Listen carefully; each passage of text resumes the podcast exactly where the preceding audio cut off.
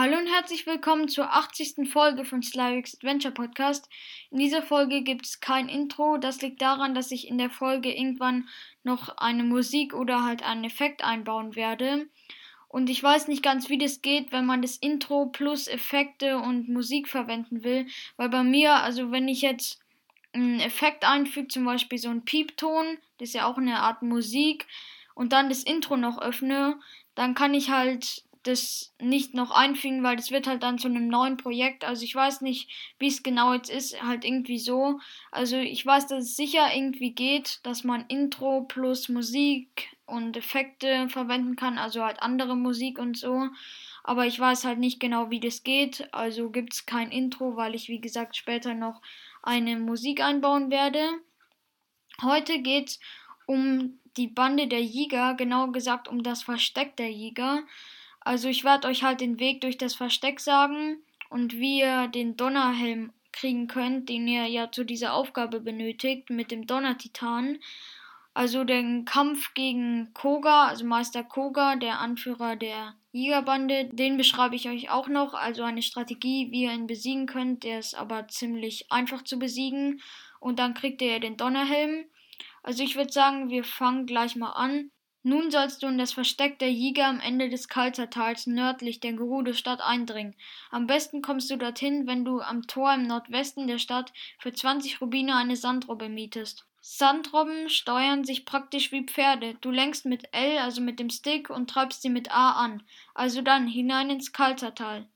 An dieser Stelle kann deine Sandrobbe nicht mehr weiter. Klettere hinauf und lege den Rest des Weges per Pedis zurück, also zu Fuß. Dem ersten Mitglied der Jägerbande begegnest du wahrscheinlich vor dem Eingang des Verstecks. Jägernovizen sind recht einfach zu bezwingen, entweder mit Pfeilen aus der Ferne oder mit Standardattacken im Nahkampf.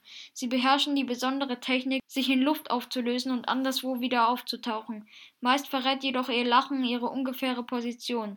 Bevor du mit deinem Auftrag fortfährst, bietet sich ein Abstecher nach Süden zum Shi-Yito-Schrein an, damit du ihn als praktisches Schnellreiseziel aktivieren kannst.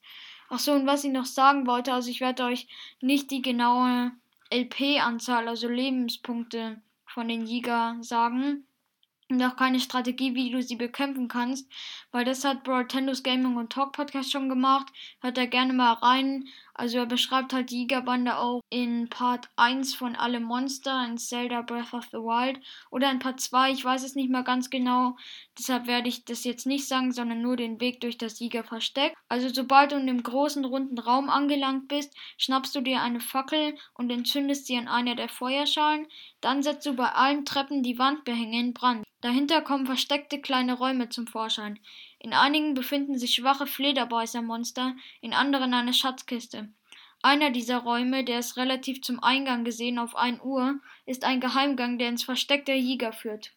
Jetzt kommen wir auch schon zum Versteck der Jäger. Also ihr merkt ja jetzt die Musik.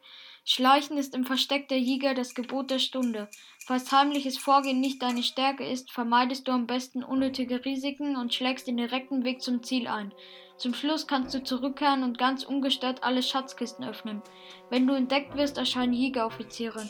Mit einem gut entwickelten Link ist es zwar möglich, sie zu bezwingen, aber zum jetzigen Zeitpunkt eher unwahrscheinlich. Daher solltest du lieber schon beim ersten Offizier auf Heimlichkeit setzen.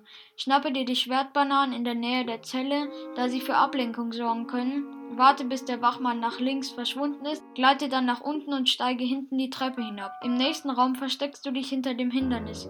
Hier musst du es schaffen, unbemerkt durch das Tor zu gelangen.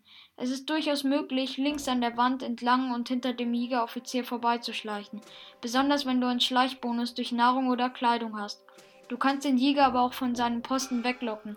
Entweder indem du dich kurz zeigst, also sobald ein Fragezeichen über seinem Kopf erscheint, musst du schnell zurück in Deckung gehen, oder indem du eine Schwertbanane in sein Blickfeld wirfst.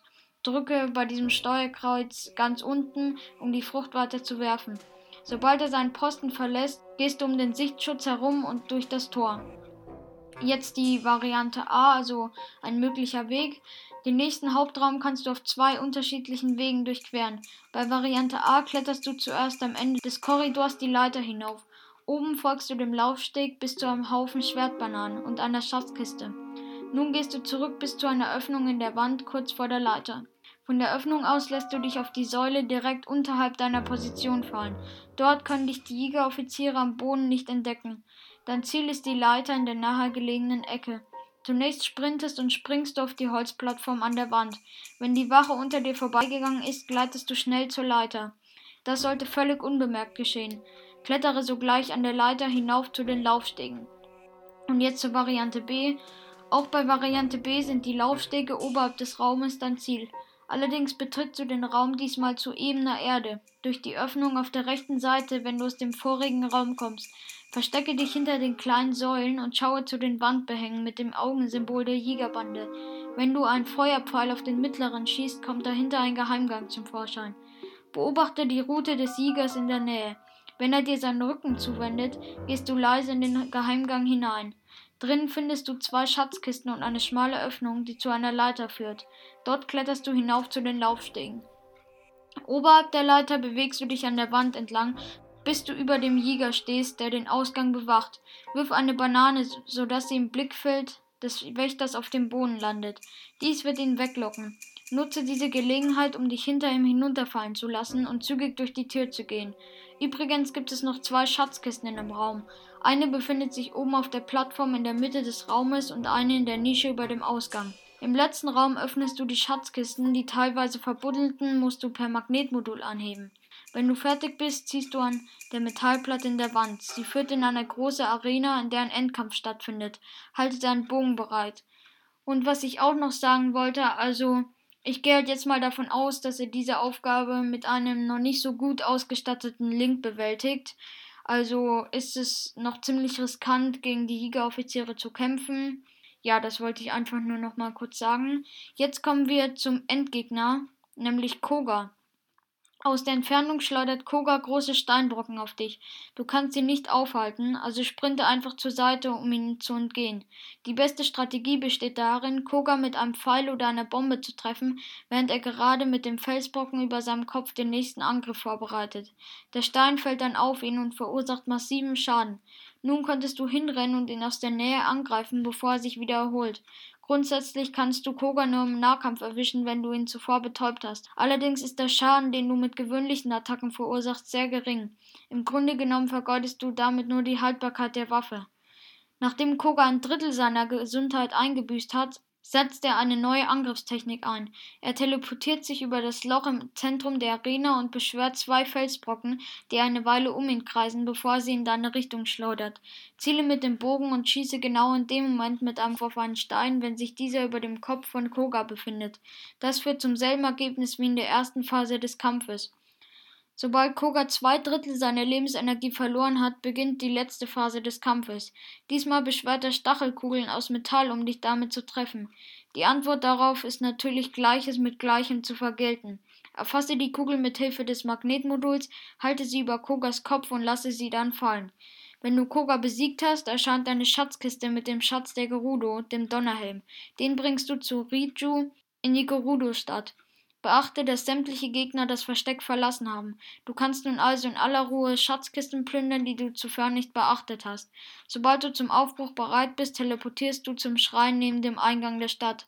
Also bevor Koga besiegt ist, will er noch so eine riesige Stachelkugel beschwören, aber die rollt dann langsam auf ihn zu. Und dann fällt er, glaube ich, ins Loch, ich weiß es nicht mehr ganz. Und ja, dann erscheint eine Schatzkiste mit dem Donnerhelm. Dann würde ich sagen, das war's schon mit der Folge. Also ich hoffe, wenn ihr mit dem Versteck der Jäger Probleme hattet, dass ich euch mit den Tipps ein bisschen weiterhelfen konnte, also mit den Wegen, wie ihr da durchkommt. Und noch eine kleine Sache, also das Symbol für die Jäger, wusstet ihr, dass es das umgedrehte Shika-Symbol ist? Also ich wusste es nicht. Vielleicht ist es auch ganz offensichtlich, ich weiß es nicht, aber ich habe es auf Wikipedia also irgendwie, es gibt ja einen Wikipedia-Eintrag zu Zelda Breath of the Wild und auch einen kurzen zur Jägerbande. Und da stand es auch bei dem Symbol der Jäger, dass es halt das umgedrehte Shika-Symbol ist. Habe ich nicht gewusst. Also das war eigentlich ganz überraschend.